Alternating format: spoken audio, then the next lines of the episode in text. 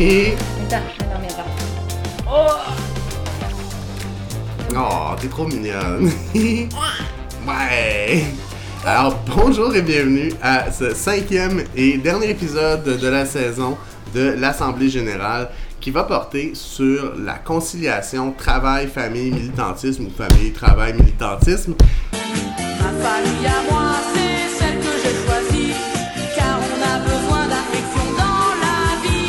Que vous entendez, euh, les petits bruits, c'est Lily, parce qu'on est chez Karine Lapierre. Salut! et euh, comme on concilie travail, famille et militantisme, ben, on est avec nos enfants qui jouent dans une pièce à côté, mais Lily a décidé de, de venir avec nous.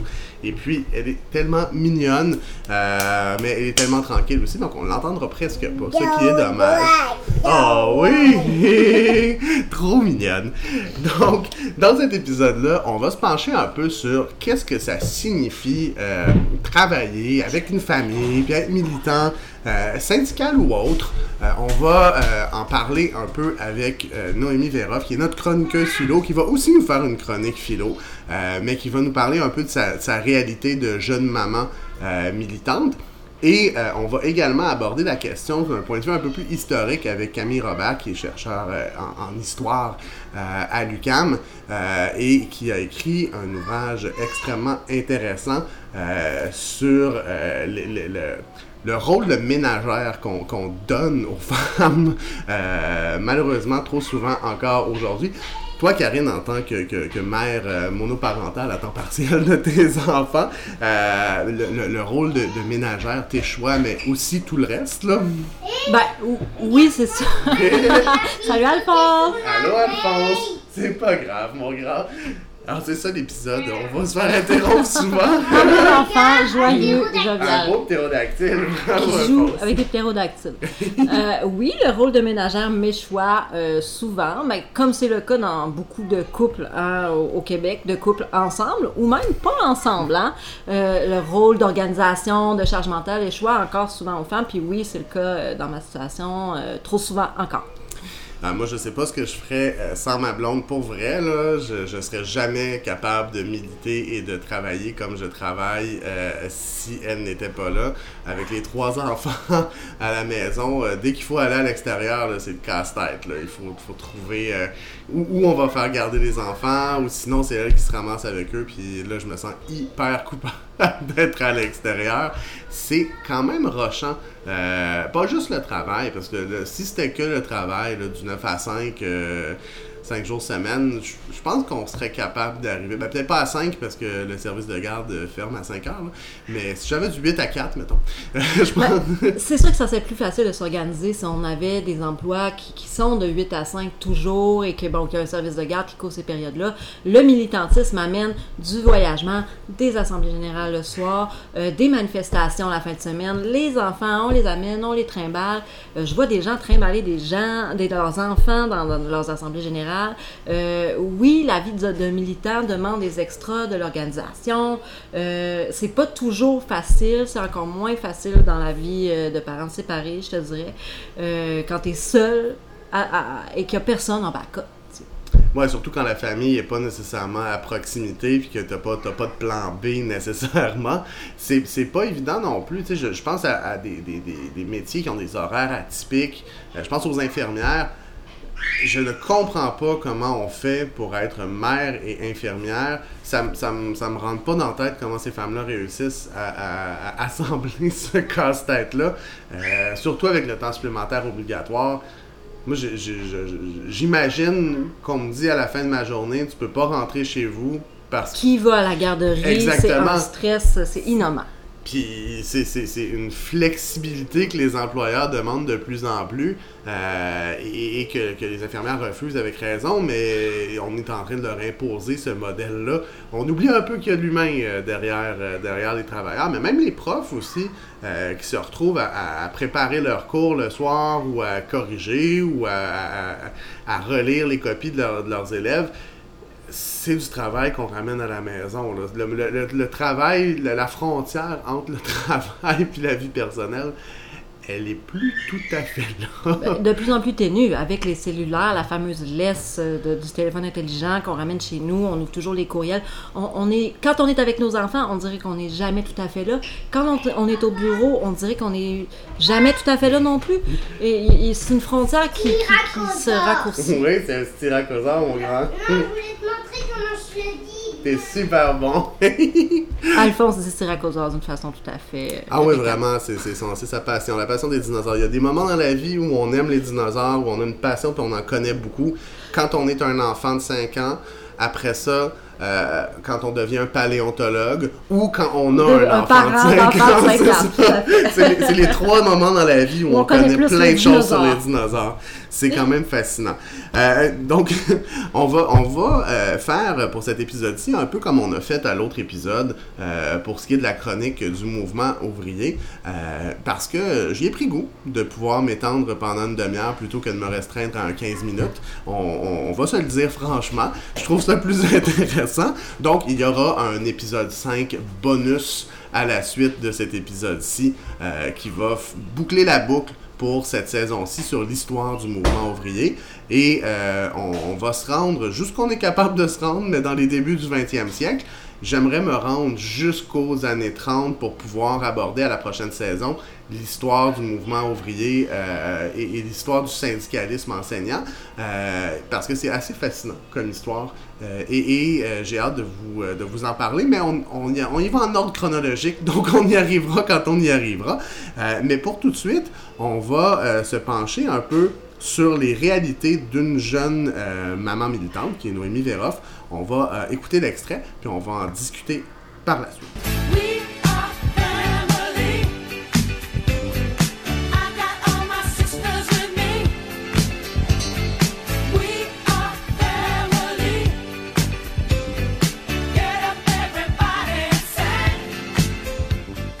Alors, Noémie Véroff, toi, en tant que militante, en tant que, que- que maman d'une jeune petite fille euh, qui est très allumée, euh, on fera ça sur les réseaux sociaux, euh, comment tu concilies ça? Comment tu vois ça, toi, la conciliation famille, travail, militantisme, ou travail, famille, militantisme, ou l'ordre euh, que- qu'on veut bien y donner, là, Euh, le travail prenant beaucoup de place dans nos vies. Moi, j'ai tendance à le mettre en premier, Euh, mais en même temps, c'est pas ça qu'on veut concilier, c'est plus le reste. Là. Comment tu vois ça, toi? Comment tu vis ça au quotidien? Ben, euh, c'est sûr que si je me reporte à mes jeunes années euh, dans le bac euh, en philo, ben c'était beaucoup plus facile, hein, comme j'avais pas d'enfants, de, euh, d'aller à toutes les manifs. Puis, mon Dieu, que le printemps 2012 a été une révélation euh, sur euh, comment est-ce que le militantisme pouvait être euh, épanouissant et tout ça. Quand ma petite est venue au monde, ben c'est sûr que je me suis retirée d'une certaine forme d'action sociale concrète. Tu sais, je me tenais moins dans les manifestations. Est-ce que c'est par peur de poivre de Cayenne et tout ça? Ben c'est sûr que tu veux pas utiliser ton enfant comme un bouclier humain non plus. faire, faire appel un peu à la compassion des policiers, dire ah si tu matraques quelqu'un, ce sera ma fille. C'est pas un pari que je ferais, moi. Non, c'est ça, moi non plus. Fait que j'ai été un petit peu un plus euh, frileuse euh, là-dessus. Euh, donc, ça a été plus un militantisme de intellectuel, si on veut. Je me suis vraiment plus documentée. J'ai pris part aux assemblées générales de mon syndicat local. euh, des profs euh, au Cégep de Victo. Puis, euh, nouvellement, je suis élue pour l'année euh, 2018-2019 euh, sur le bureau exécutif en tant que conseillère. Puis je me suis rendu compte quand même que l'une des premières choses que j'ai dit euh, au bureau exécutif, c'est ben écoutez, moi je vais avoir ma fille euh, à tous les jours, euh, à tous les soirs aussi. Ça veut dire que je pourrais pas découcher pour aller à 12 congrès différents pour même si c'est toutes des choses, toutes des causes qui m'animent et qui m'intéressent puis si j'avais la liberté de faire tout ce que je voudrais, je serais partout dans tous les congrès. Mais euh, ça a été quand même la première, ma première contrainte, entre guillemets, mais j'ai concilié en disant, mais je peux m'occuper de toutes sortes de dossiers locaux, euh, euh, entre euh, 9 euh, le matin puis 5 le soir, je peux être vraiment, vraiment efficace puis aider à l'organisation de toutes sortes de choses. Fait que je suis un petit peu plus sédentaire dans mon militantisme depuis que je suis maman. Puis as-tu senti que c'est quelque chose qui, qui, te limite ou c'est quelque chose justement qui t'a fait réaliser que c'est possible, que, que, que dans le fond, il y, a des, il y a des choix qu'on fait des fois qui sont pas nécessairement, pas nécessaires parce que je, je veux pas juger du fait de se réunir en congrès, c'est, toujours enrichissant, mais Est-ce que tu as réalisé que c'était possible de, de, de, concilier tout ça, de quand même militer puis de, te sentir efficace dans, dans ton militantisme? Oui, c'est clair. Puis, euh, tu sais, le militantisme qui m'était le plus naturel, c'était justement celui d'être dans la rue puis de taper sur des casseroles. Euh, maintenant, par contre, je me rends compte que ma culture euh, sur le syndicalisme, sur le militantisme en général, n'est qu'en constante expansion, ce qui est très, très épanouissant aussi. Puis, ça me permet d'en parler dans mes cours, ça me permet, de monter du matériel pédagogique qui tient compte de cette culture-là qui, qui euh, devient de plus en plus importante pour moi. Fait que je- je trouve que l'épanouissement n'est pas de la même nature, mais quand même possible. Puis, euh, moi, ça m'encourage à continuer à militer, en tout cas, euh, en- dans tout le respect euh, aussi de, de- de mes contraintes, entre guillemets, familiales. J'aime pas ça de dire contraintes, parce que dans le fond, c'est un choix. Là. On choisit, euh, on demeure libre si on choisit nos propres contraintes. Là. Fait que c'est ça. Puis qu'est-ce que, qu'est-ce que tu changerais? Là? Mettons que tu avais une, une, une initiative ou une innovation à amener pour faciliter le, le- c- cette conciliation-là ou pour diminuer le, la contrainte finalement, qui n'est pas une contrainte, je c'est, ta fille, tu l'aimes, là. Euh, mais la contrainte, en fait, c'est de se dire, ben, j'ai la responsabilité d'un petit être humain, mais j'ai aussi d'autres choses que je voudrais faire en même temps. Qu'est-ce, qui pourrait être fait? Euh, ben là, je, parle en toute ignorance de si ça existe déjà, mais c'est sûr que euh, s'il y avait des conférences, des panels, des trucs comme ça qui étaient plus euh, vidéo diffusés sur Internet, là, en streaming, je serais du genre à, à pouvoir euh, recapturer l'information ou revivre le congrès différemment si, euh, tu sais, au moment où qui est le plus opportun pour moi, là, finalement, quand la petite est couchée puis que je peux enfin écouter la conférence, euh, ben, c'est sûr que je le, je le ferai. Là. Ben, merci beaucoup pour cette, entrée, cette porte d'entrée dans, dans ta vie de maman militante. Ça fait plaisir. Oups, on a un petit euh, On a un petit problème de maman, Qu'est-ce qui maman. se passe, oui, Lily? ma belle Lily. Viens me voir. Qu'est-ce qui se passe? Allez, Alec, il fait quoi? Tu vas aller le voir, tu vas lui demander? Vas-y. T'es capable. De l'empowerment. euh, c'est- drôle qu'elle qu'elle arrive à ce moment-ci parce que, effectivement, ce que, ce que nous disait Noémie, c'est que c'est pas nécessairement facile euh, de, de- de concilier le militantisme avec le travail et avec la famille, avec les obligations euh, reliées au fait d'avoir des enfants. Puis c'est pas une contrainte, là, c'est pas. euh, on a choisi d'avoir des enfants, là, toi t'en as deux, moi j'en ai trois, puis on les aime. Là. Euh, sinon- adore nos sinon, enfants. on n'en aurait pas fait. Mais c'est vrai que cette réalité-là fait en sorte que ben, on a la responsabilité de la vie de, de- petits êtres humains euh, et, de, de, leur entrer dans la société. Et, et ça, c'est pas nécessairement toujours conciliable avec une vision du militantisme euh, qui, est, qui est une vision du militantisme qui n'a pas énormément évolué euh, depuis les années 70. là. Moi, je vais t'avouer très sincèrement que quand j'ai eu mon premier enfant, Alec, il y a six ans maintenant, euh, ça a été euh, une espèce de révélation négative. Euh, j'avais, j'a- j'avais fait ça un peu naïvement. Je- ah oui, je suis une militante, je suis une travailleuse, syndicaliste, euh, j'adore mon travail, mais je veux des enfants, on va faire des enfants, tout le monde se débrouille. Et quand mon enfant est arrivé, j'ai eu, euh, j'ai un peu débuzzé, hein, parce que je me suis rendu compte que je pourrais pas faire tout ce que j'avais envie de faire puis tout ce que je faisais avant et, et que non le milieu du militantisme était pas du tout adapté à la réalité des gens qui ont des enfants.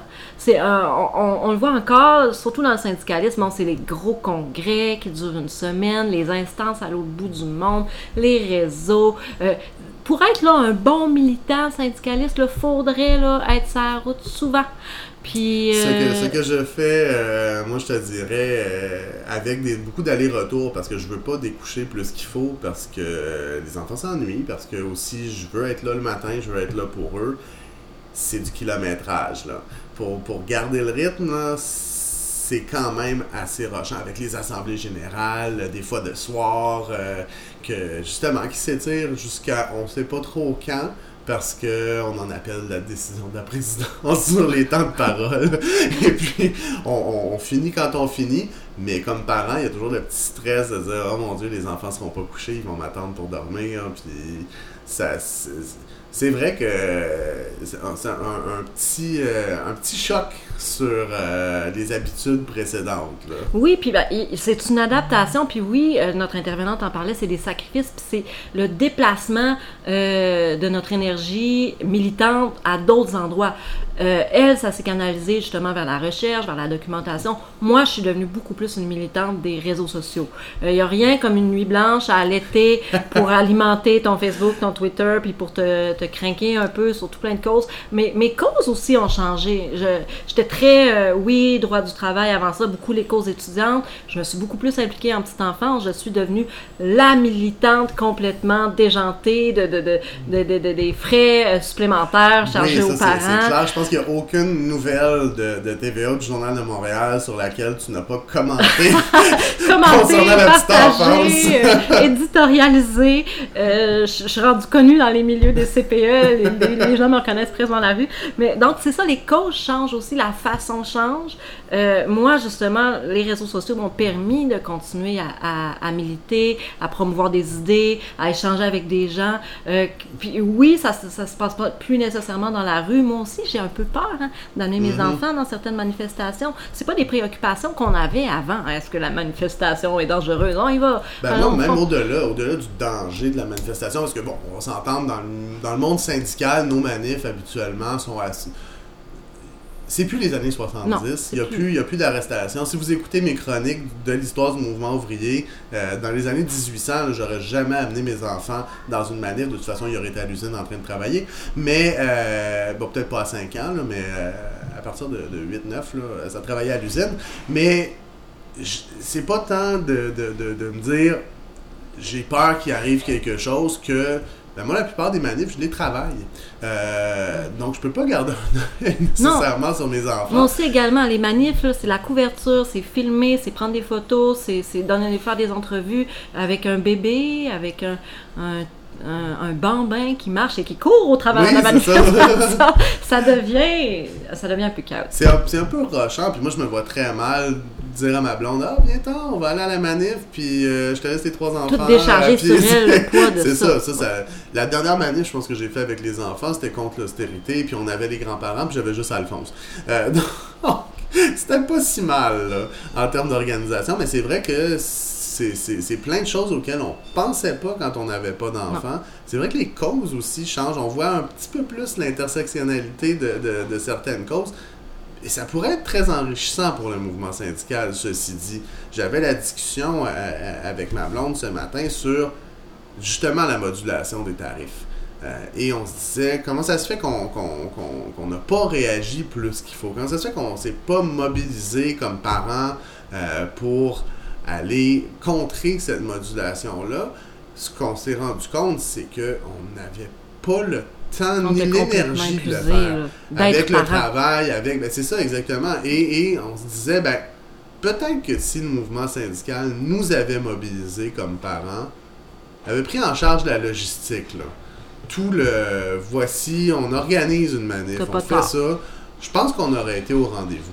Euh, et ça sonne un peu lâche là, de le dire comme ça, mais en même temps, c'est de la job s'occuper d'enfants. Et, et je pense que c'est pas, pas étranger au fait que les libéraux ont ciblé euh, des mesures qui touchaient les parents, que ce soit en petite enfance parents. ou en éducation, Ouais. parce que on est très indignés. Ça, c'est clair qu'on est indignés. Mais on en a par-dessus la Mais on tête. en a par-dessus la tête, donc probablement que ça va se répercuter dans l'urne. Euh, Il y a des très bonnes chances, en fait. Mais la mobilisation terrain et, et le, le- backlash médiatique, il est moins là. Ben, je, je, il y a quand même eu Je protège mon école publique, les chaînes humaines autour des écoles. On a vu quand même des parents se mobiliser. Euh, c'est pas vrai qu'il n'y a pas de mobilisation, mais oui, en, en vertu de tous les affronts qui leur sont faits en ce moment, elle pourrait effectivement être plus importante.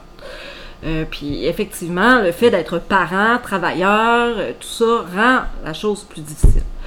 Comment, comme organisation syndicale, on peut euh, aider euh, soit les parents, les parents de, de- de nos travailleurs, des enseignants, des infirmières, mais aussi les parents des, des gens qu'on dessert, les Mhm. parents, euh, puis les, les patients.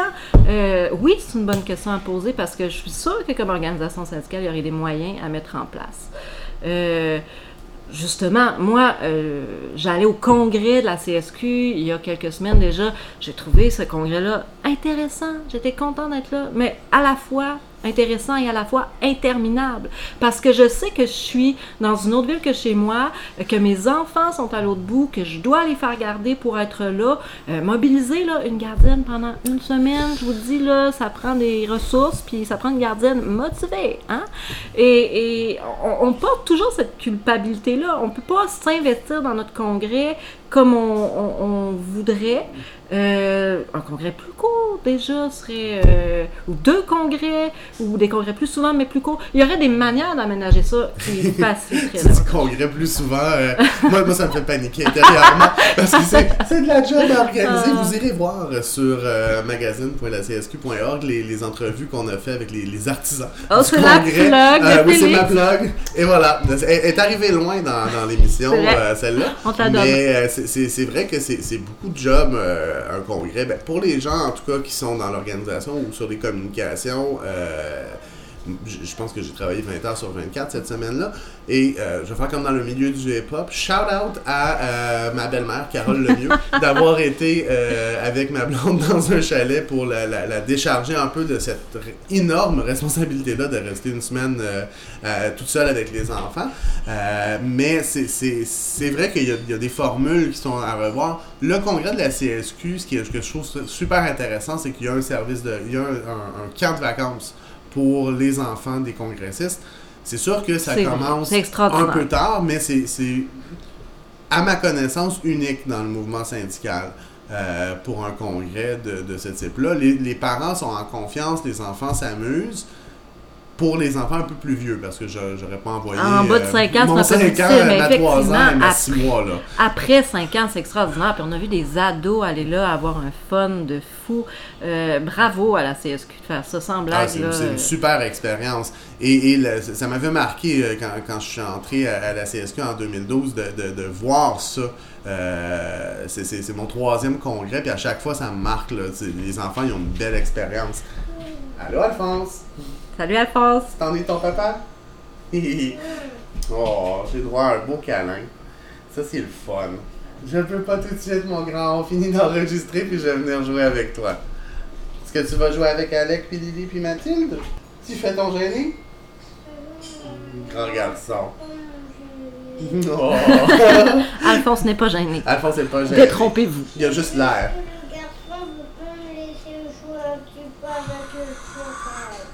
Oh, ben Alphonse, tu peux jouer avec les autres jouets ou tu demandes à Alex, s'il te plaît, s'il te plaît, est-ce que tu me prêtes ton tyrannosaure?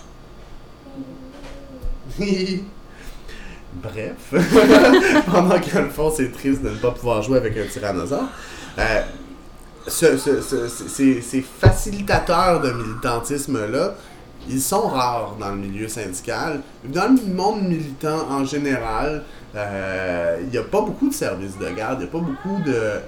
Et même un service de garde, si l'Assemblée générale finit à 11h... À quoi bon un service Il est de garde, bienvenu, les effectivement. services de garde, mais ça ne respecte pas beaucoup la réalité de parents. Ben, effectivement, euh, parce que la priorité numéro un du parent, ça va toujours rester son enfant. Ça va toujours rester le bien-être de son enfant. Est-ce qu'il va se coucher assez tôt? Est-ce qu'il va être enfant pour la garderie? Puis la- l'Assemblée générale, elle va prendre le bord. Tu veux une collation, mon grand? Veux-tu un sac de fruits, Alphonse? Ce qui est bien avec la Lalado, c'est qu'on peut faire du montage. Alors, vous avez manqué un petit bout, mais il y a eu une préparation de collation. Des biscuits Ritz, c'est toujours gagnant. c'est Ouais? bon? Des biscuits salés? Ça s'appelle des biscuits salés? Ouais. Maman, Qu'est-ce qu'on dit? Bon. Là, carotte. ouais, c'est une carotte. Fait que là, En fait, c'est ça, les assemblées, les assemblées générales, c'est très euh, intéressant, euh, mais c'est pas adapté du tout à la réalité de jeunes parents. non, effectivement. Que ce soit le soir ou la fin de semaine, c'est compliqué. Est-ce qu'il faudrait libérer des gens pour euh, que ce soit sur le temps de travail? Est-ce qu'il y, y a moyen de, de- de- de- de s'entendre avec les employeurs là-dessus? Est-ce qu'on peut aussi revoir la formule des assemblées générales? Ben, notre intervenante tantôt euh, amenait des moyens qui, qui peuvent être intéressants. Est-ce que ça peut être de la vidéodiffusion? Est-ce que c'est de participer justement à la maison, de, de voter en... Je vais pas dire ça. non, mais un, un vote électronique, on, on- on- ça, revient toujours sur le, sur le, sur, le sujet. On, y pense, on, on en parle. Ce qui est difficile, c'est de concilier l'idée que la démocratie, c'est pas juste le vote euh, et, et qu'il faut, faut participer au débat. Mais est-ce qu'on pourrait faire des débats Diffusée Oui, exactement. Est-ce qu'on peut prendre le gros de l'information avant d'arriver à l'Assemblée et garder seulement la portion échange? Euh, ça, ça pourrait être une avenue. Et je lance ça en total brainstorm là, parce que je n'ai pas la réponse, malheureusement. Euh, mais ça va en prendre des réponses si on veut impliquer les parents. euh, et si on veut permettre aux gens, en général, pas juste les parents, mais de concilier la vie personnelle, le militantisme, la famille, tout ça. euh, c'est- important, je crois, qu'on fasse la réflexion. Mais oui, parce que oui, amener les parents, puis surtout amener les parents à venir parler de leurs préoccupations dans les instances syndicales, mais aussi en politique. Euh, Ces gens-là deviennent sans voix à force de ne pas pouvoir parler dans, dans les instances telles qu'elles sont en ce moment. Puis on, on est incapable de les représenter avec leurs besoins, puis avec leur réalité, parce qu'on on n'entend pas parler de leurs histoires. Toi, Karine, comment ton militantisme a changé? Est-ce que ça te manque de, de spontanément aller dans des manifs, d'aller dans des lancements de livres, d'aller euh, dans, des, dans des, assemblées populaires, dans un paquet d'affaires? Absolument, oui. Ah oui, ça me manque. Puis quand je disais au début d'émission que, que, que ça avait été une réalisation un peu dure de, de comprendre que je pourrais, pas sans dire pourrais plus, mais que je pourrais moins, euh, oui, puis ça se matérialise. Puis oui, c'est difficile. Puis là, je vois mes amis, pas d'enfants, euh, s'inscrire à des événements sur Facebook, lancement de Ah, ça- ça- des fois, ça me fait mal au cœur. Oui, tu veux aller aux toilettes, mon grand? Les toilettes sont par là. Est-ce que tu es capable d'aller tout seul? Oui, il est capable d'être tout seul. Et c'est à gauche? l'autre côté. Et, oui, ça me fait mal au cœur. Euh, en même temps, euh, je sais que c'est pas pour toujours. tu sais. Et je sais que je vais pouvoir y retourner. Mes enfants prennent de l'autonomie. Bon, là, la petite a deux ans, ça va prendre encore quelques années. Mais je vois quand même la lumière au bout du tunnel. Euh, oui, je peux les- aussi les amener. Euh, parfois, je le fais quand je suis vraiment motivée, puis j'ai vraiment plein d'énergie, puis j'ai vraiment bien dormi. Euh, et, et je crois que je vais le faire de plus en plus, aussi pour leur montrer à eux la vie démocratique, la vie culturelle, la, la vie de la recherche. J'ai envie de leur montrer ça. Mais oui, c'est une dépense d'énergie qui, est- qui est- qui est phénoménale, d'amener un enfant dans un lancement, d'amener un enfant... T'en profites pas de la même manière. Non, c'est sûr. clair. Tu peux pas parler aux mêmes gens, tu peux pas euh, parler aussi longtemps, tu peux pas rentrer aussi tard, tu peux pas. euh, mais en même temps, moi, je pense que d'avoir des enfants puis de les, de, les former dans cette vie-là est une forme aussi de participation à- à la démocratie, à la vie citoyenne. Ben oui, plein de petites saucisses.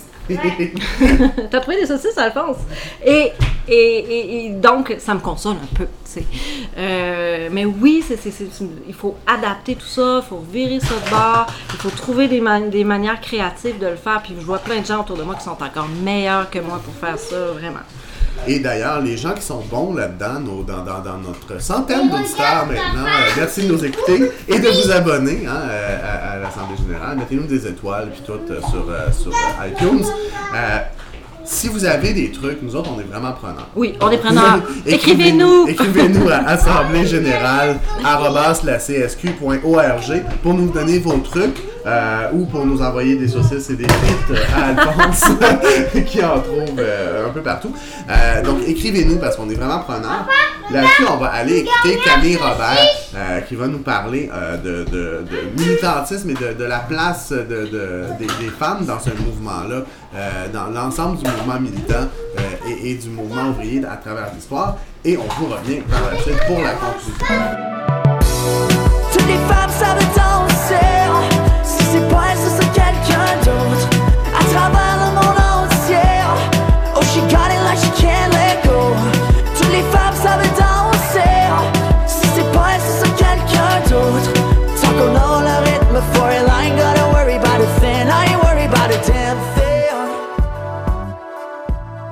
Alors, on est avec Camille Robert, qui est candidate au doctorat euh, en histoire à l'UQAM, qui se spécialise dans les luttes féministes, dans les luttes syndicales. Euh, elle a rédigé un ouvrage qui, s'intitule De mémoire, puis elle me corrigera en me faisant des regards de jugement.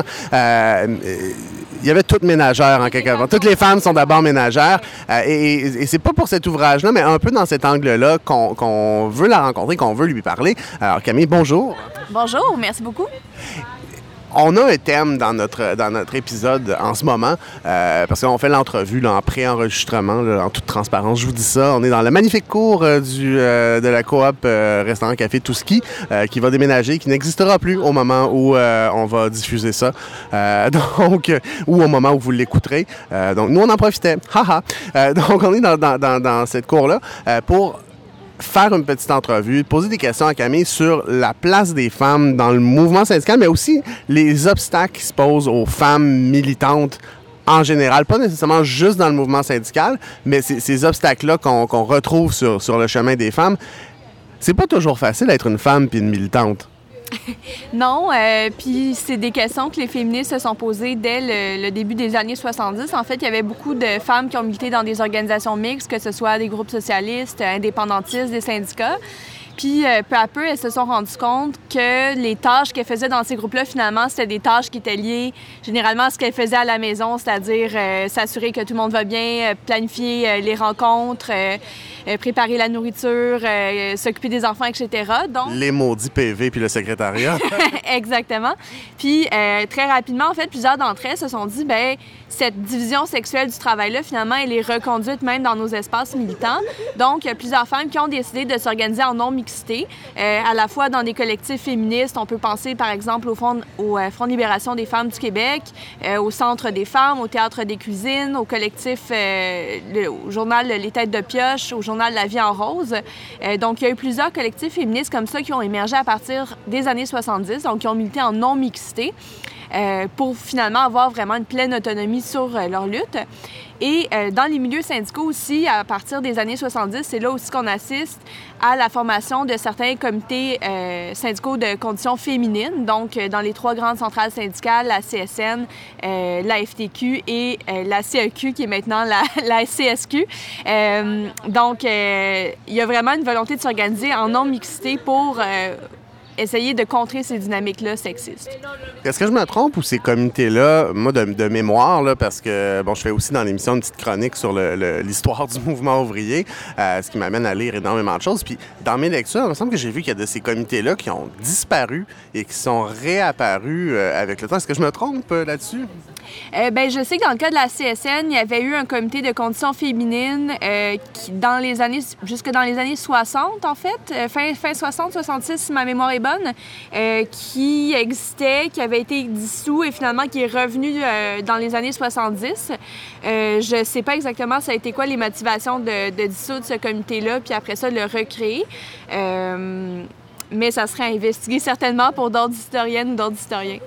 Et qu- qu'est-ce qui explique que malgré, là, on parle de quasiment 50 ans de, de- de- de lutte féministe à l'intérieur du mouvement ouvrier, comment ça se fait qu'on en est encore là aujourd'hui? comment ça se fait qu'il y a encore ces obstacles-là, qu'on reproduit un peu les, les vieux patterns?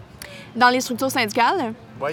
Euh, ben, je pense qu'il y a, malgré plusieurs initiatives euh, dans, les dernières décennies pour favoriser l'implication des femmes, je pense que c'est un problème que qu'on constate couramment dans les centrales syndicales, c'est-à-dire que euh, plus on monte dans la hiérarchie syndicale, dans, les postes, euh, moins il y a de femmes qui vont être impliquées. Puis même dans les milieux traditionnellement féminins, que par exemple l'enseignement, euh, même si euh, il va y avoir, par exemple, une majorité de femmes qui vont être des membres, ben, dans les structures syndicales, ça- cette composition-là va pas nécessairement se refléter. C'est la même chose pour les travailleuses euh, du milieu, du milieu de la santé.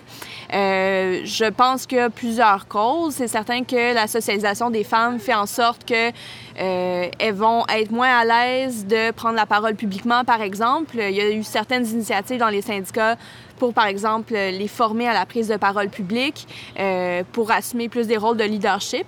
Euh, donc, je pense que ça, ça prend encore d'autres initiatives pour ça. Il faut aussi, c'est certain que, que les collègues les encouragent à se présenter sur des postes lorsqu'il y a des élections.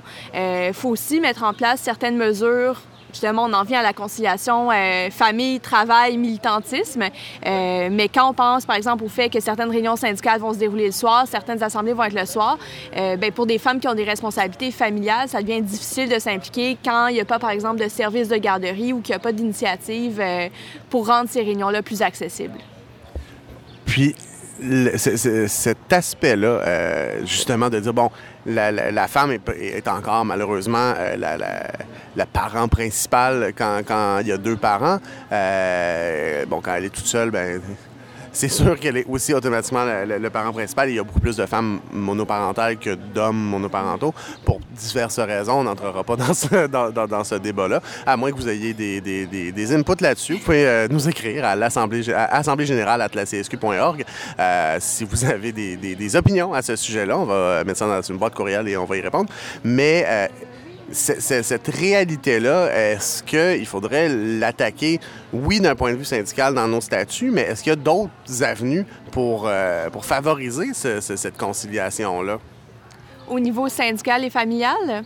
Euh, ben, j'ai donné certains exemples, euh, mais en fait, c'est difficile à dire. Je pense que faut pas seulement penser à la conciliation famille, travail, famille, militantisme, mais aussi réfléchir à, dans l'organisation familiale, comment ces charges-là sont séparées.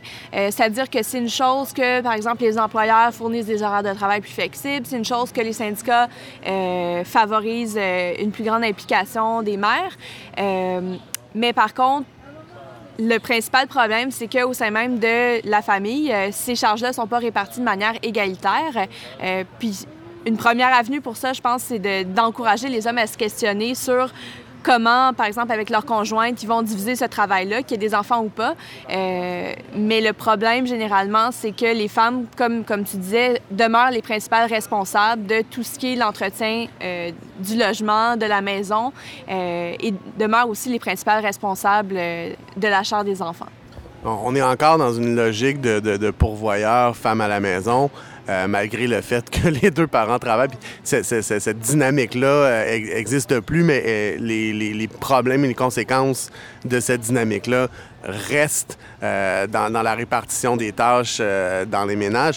Euh, euh, on, va on va diverger un peu de la conciliation travail-famille, militantisme. Toujours le travail en premier parce que j'ai l'impression que c'est que ça que je fais.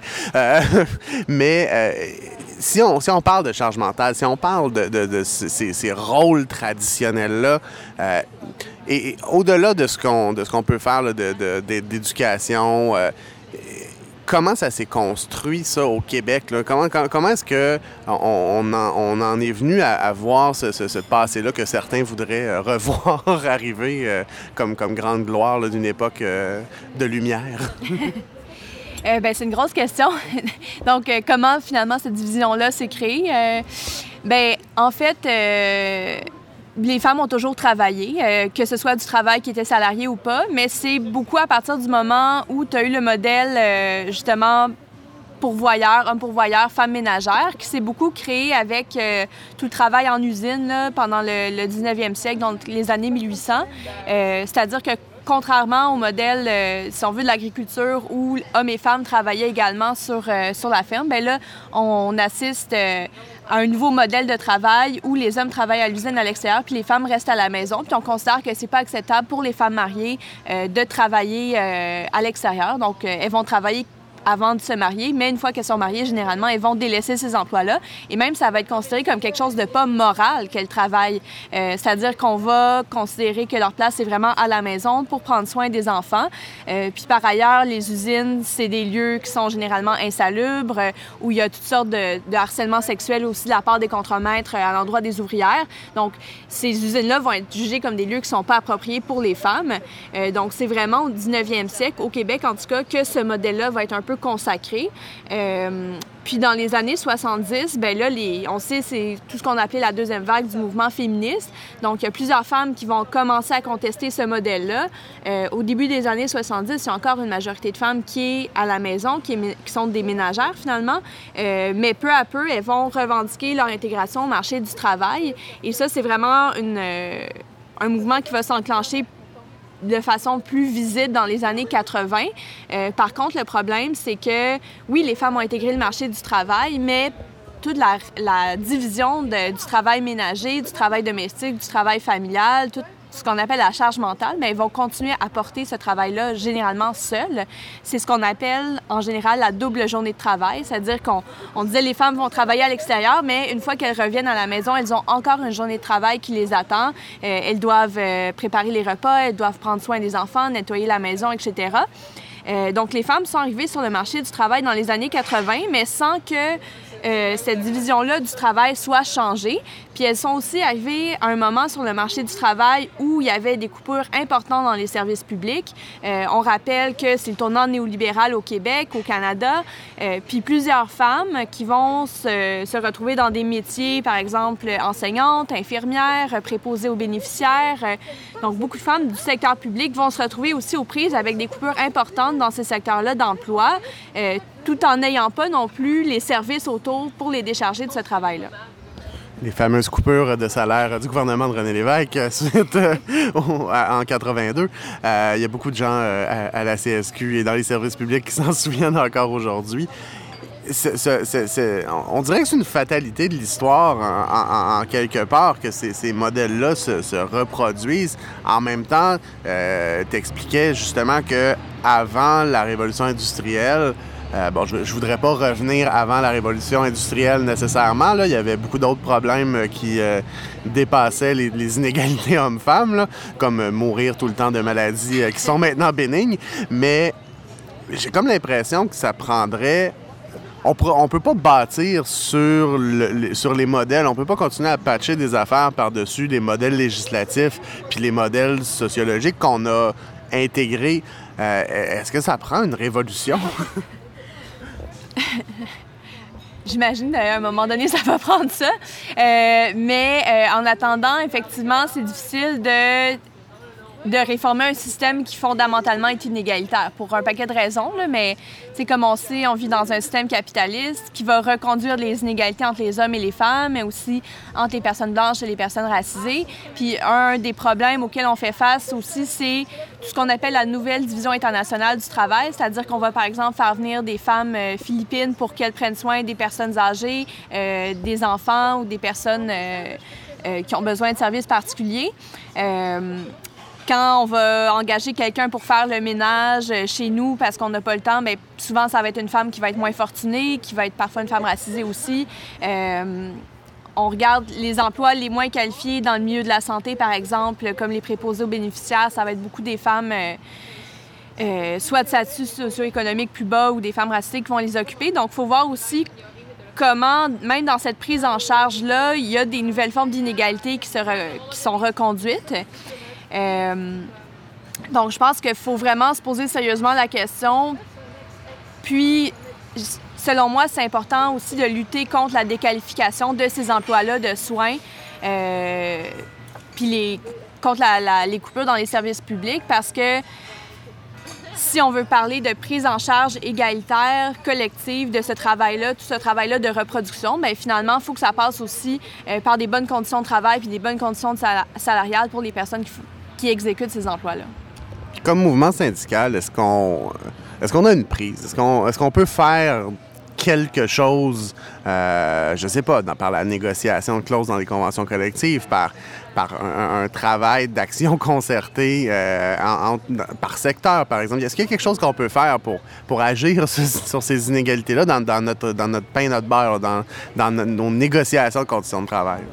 Mais je pense que le, la stratégie la plus gagnante serait probablement de lutter, euh, finalement, de tisser des liens de solidarité entre ces différents secteurs d'emploi-là, majoritairement féminins, ou euh, finalement établir des liens entre les préoccupations des travailleuses de différentes centrales syndicales.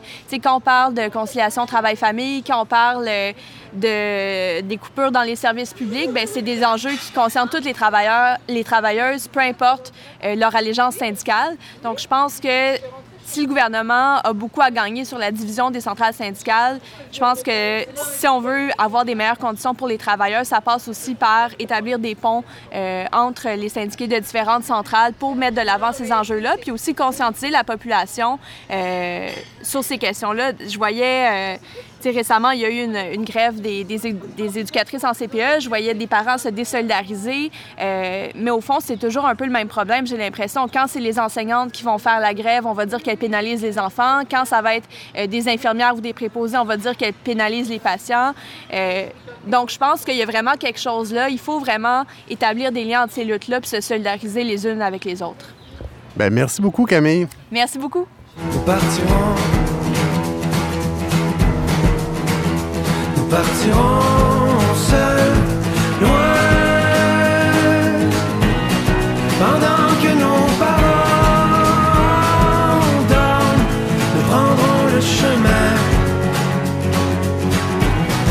Nous prendrons notre enfance,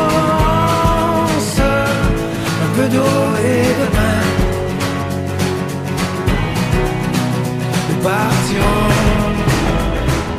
Super intéressant ce que, ce que Camille Robert nous, raconte. Ça, ça recoupe un peu la discussion qu'on a eue euh, qu'on a eu auparavant. Euh, moi, ce, que, ce, que, ce qui m'a marqué dans cette discussion-là que j'ai eue avec elle, c'était l'idée euh, des rôles qui se reproduisent euh, dans le milieu syndical, dans, le milieu militant. ouais. Oui, exactement. Et, et ça, même dans le mouvement féministe et un, et un peu partout. Et c'est tellement, mais tellement vrai Oui.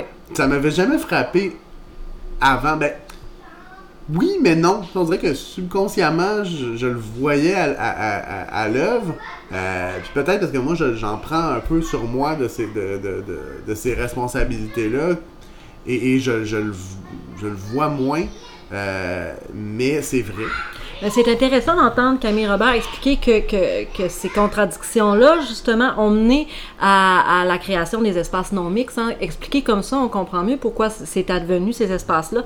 Euh, et je pense que, que c'est pertinent, en fait, que les femmes se réapproprient euh, une diversité dans les rôles euh, dans ces espaces-là pour après en ressortir puis être plus fortes comme militantes aussi puis euh, être capable de prendre leur place.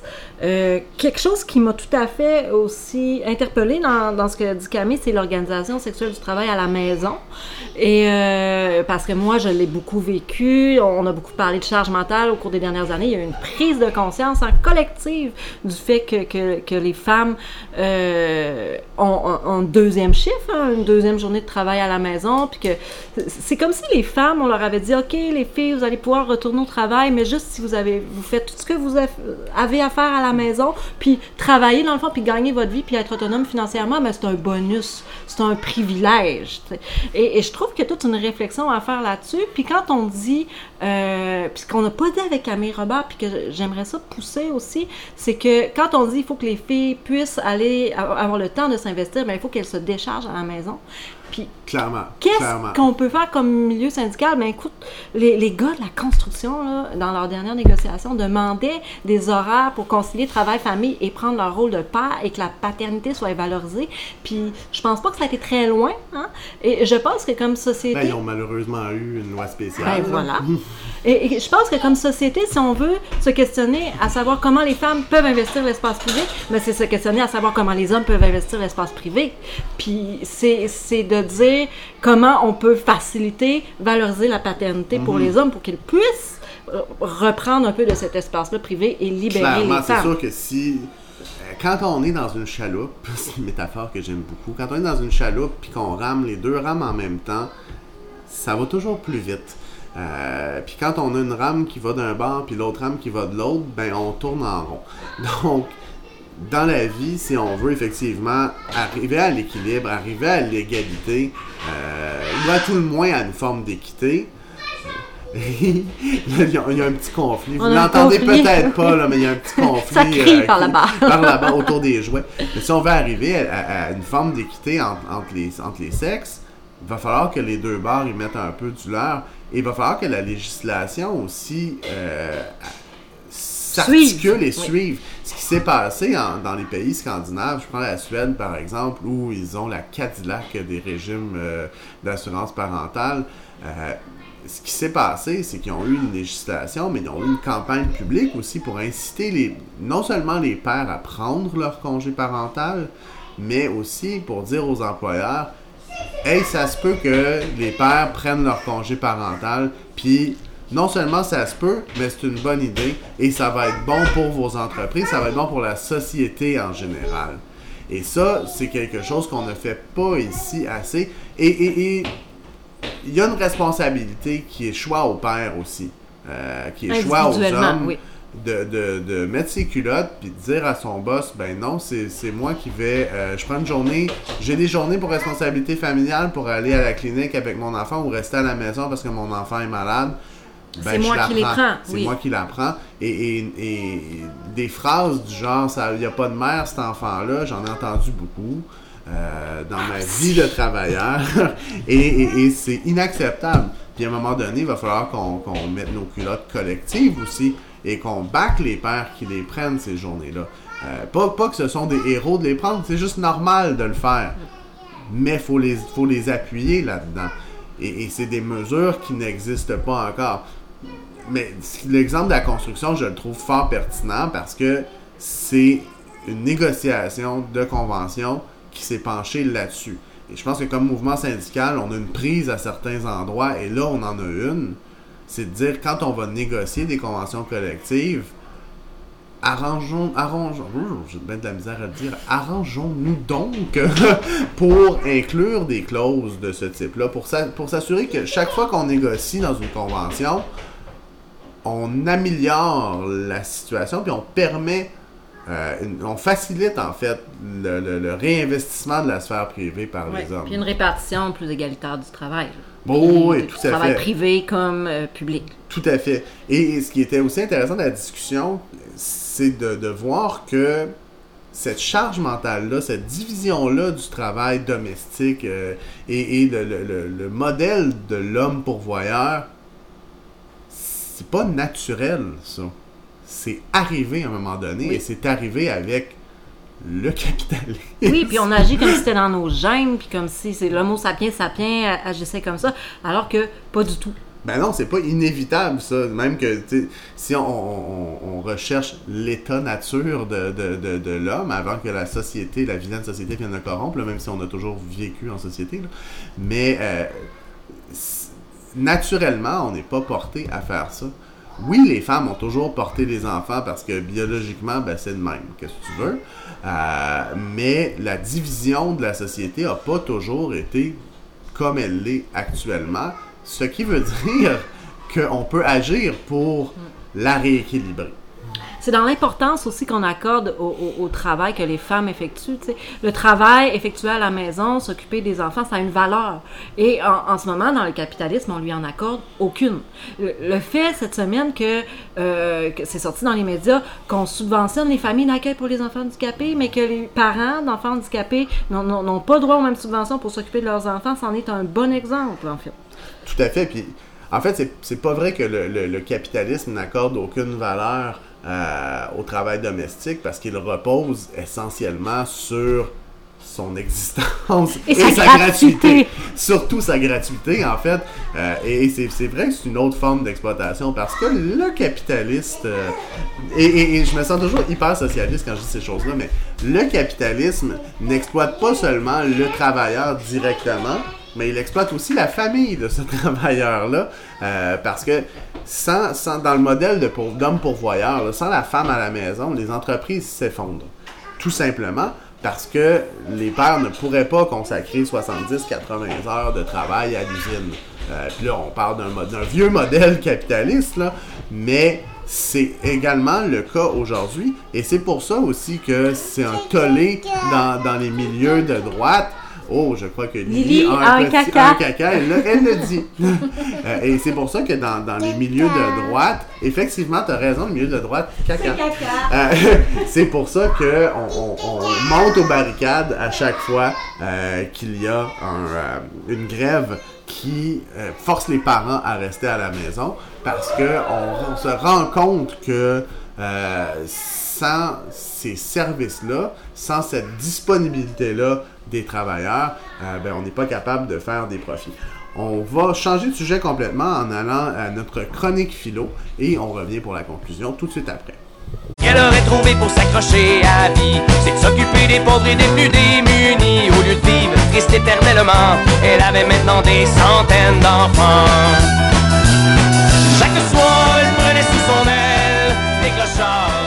Alors, vous aurez reconnu euh, au fait euh, qu'on passe une tonne des cowboys fringants, qu'on est dans la chronique philo de Noémie. Euh, donc, Noémie Véroff, je rappelle, prof de philo au cégep de Victoriaville, euh, et qui est aussi une fière membre de la Fédération de l'enseignement collégial de la CSQ, la FEC. Euh, donc, qui est de retour pour euh, la deuxième chronique philo de la saison sur le thème de la famille, donc le fil conducteur de cette émission. Donc, Noémie, tu vas nous parler de famille. Oui, je vais vous parler de famille et plus précisément de comment euh, le militantisme peut devenir une deuxième famille quand euh, particulièrement quand on est une femme. Euh, en fait, le, fil conducteur de, ma pensée pour cette chronique-là, ça a vraiment été d'essayer de, de voir quel rôle les femmes prennent généralement dans la famille, puis comment est-ce que ces rôles-là se transposent ou pas. Hein, je me suis vraiment partie à partir d'une question euh, dans euh, leur cause ou dans, les, euh, dans, leur euh, mission militante, si on veut. Puis j'ai trouvé une étude sociologique vraiment intéressante qui s'appelle Domination masculine dans le militantisme. Puis là, bon, je me, suis dit, bon, ben peut-être que je vais trouver des, informations intéressantes là-dedans. Puis ce que l'étude démontre, en fait, c'est que il y a vraiment une reproduction, même dans les mouvements ouvertement féministes, de certains rôles euh, qui sont traditionnellement féminins. Euh, par exemple, on retrouve euh, des femmes qui vont s'occuper des soirées festives, les organiser, amener des petits gâteaux, etc.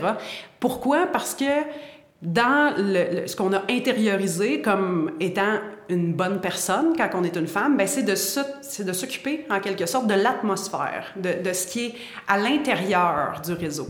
Fait qu'on s'occupe vraiment de notre famille en fait quand on arrive dans un réseau, on, s'occupe que les gens soient heureux, qu'ils soient euh, en fait bien, euh, que les relations entre les personnes soient harmonieuses, etc.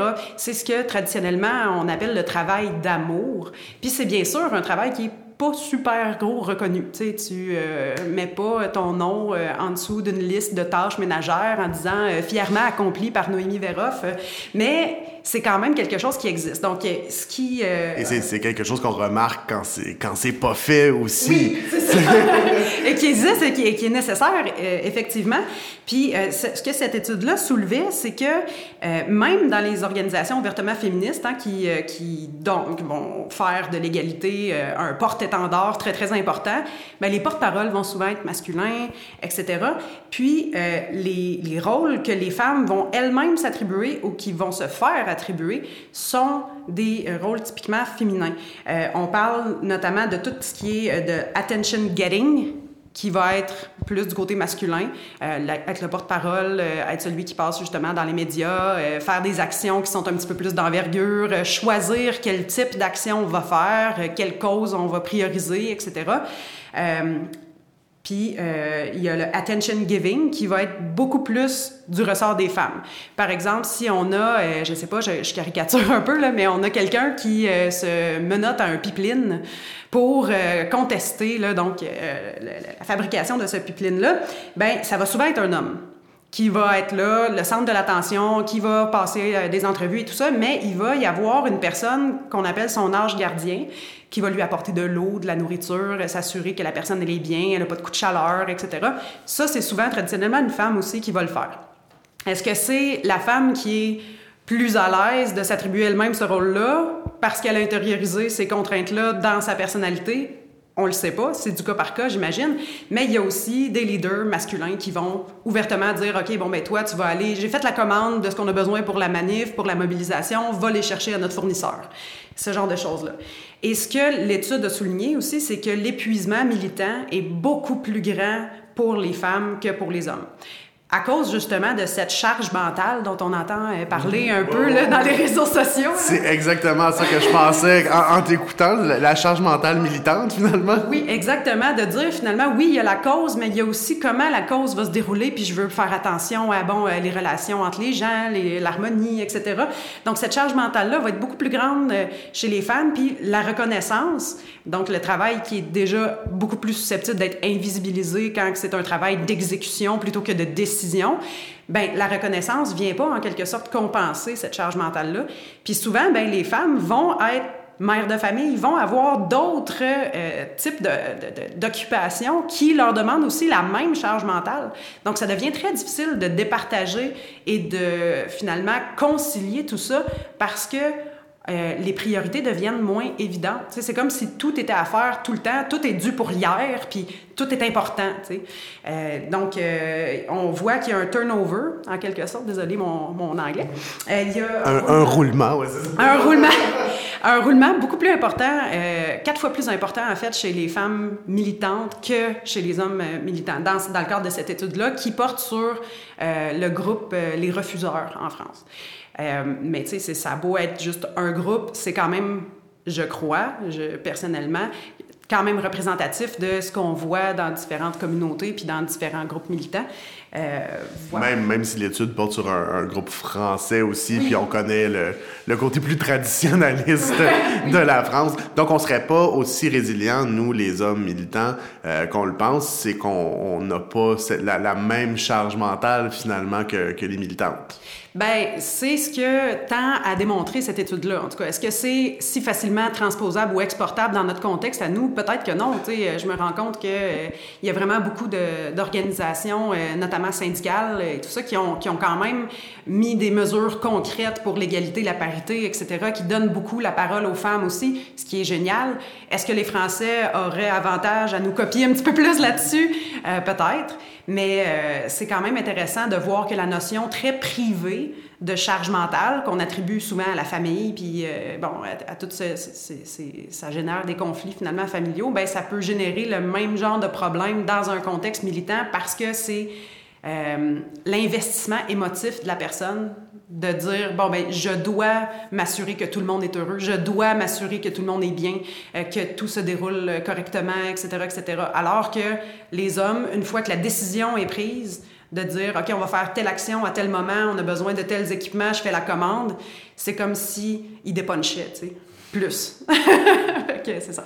Ah, ben, je trouve ça fascinant. Merci, Noémie. Puis, je vais, je vais donner un, un devoir à nos, à nos auditeurs. Écoutez la chronique, puis après ça, réécoutez l'excellente série Simone et Chartrand euh, qui a passé à Télé-Québec. C'est tellement ça, là, ça n'a aucun sens. Donc, merci, puis à la semaine prochaine. Merci. Alors, c'est tout pour euh, l'Assemblée générale pour euh, cette saison-ci. Euh, J'espère que vous avez aimé l'expérience. Toi, Karine, as-tu apprécié ton expérience balado? Moi, vraiment, je veux revenir l'année prochaine, c'est sûr. Avec les enfants, hein, c'est possible. Moi, Ben, j'ai si bien aimé. possible, avec les enfants, on va, on va se gosser un studio avec euh, une meilleure insonorisation et, des crayons euh, et, euh, des papiers pour qu'ils puissent dessiner. Euh, on espère que vous avez aimé aussi cette expérience-là de balado. Écrivez-nous si vous avez des suggestions de sujets, vous voulez témoigner de votre réalité. Euh, c'est ça qui est fantastique avec la balado, ça ne demande pas des moyens extraordinaires. On peut venir vous voir euh, pour vous poser des questions, pour voir un peu euh, votre coin de pays, voir ce que, ce que vous vivez. Et, et je suis certain que vos histoires intéresseront euh, nos maintenant 157 auditeurs. Yeah! Euh, c'est quand même pas rien. Là, on est parti avec zéro et on a 157, puis on espère que ça va se propager. Partagez euh, la bonne nouvelle, je me sens comme un prêtre. Partagez la, la- la balado avec, euh, avec vos amis et écrivez-nous surtout assemblée générale on a hâte de vous lire, on veut vous entendre, puis on veut venir à votre rencontre et, et partager votre histoire avec euh, tout le monde. Donc, on se revoit la saison. Bon, on se revoit pas, mais on se réécoute la saison prochaine. À la saison prochaine!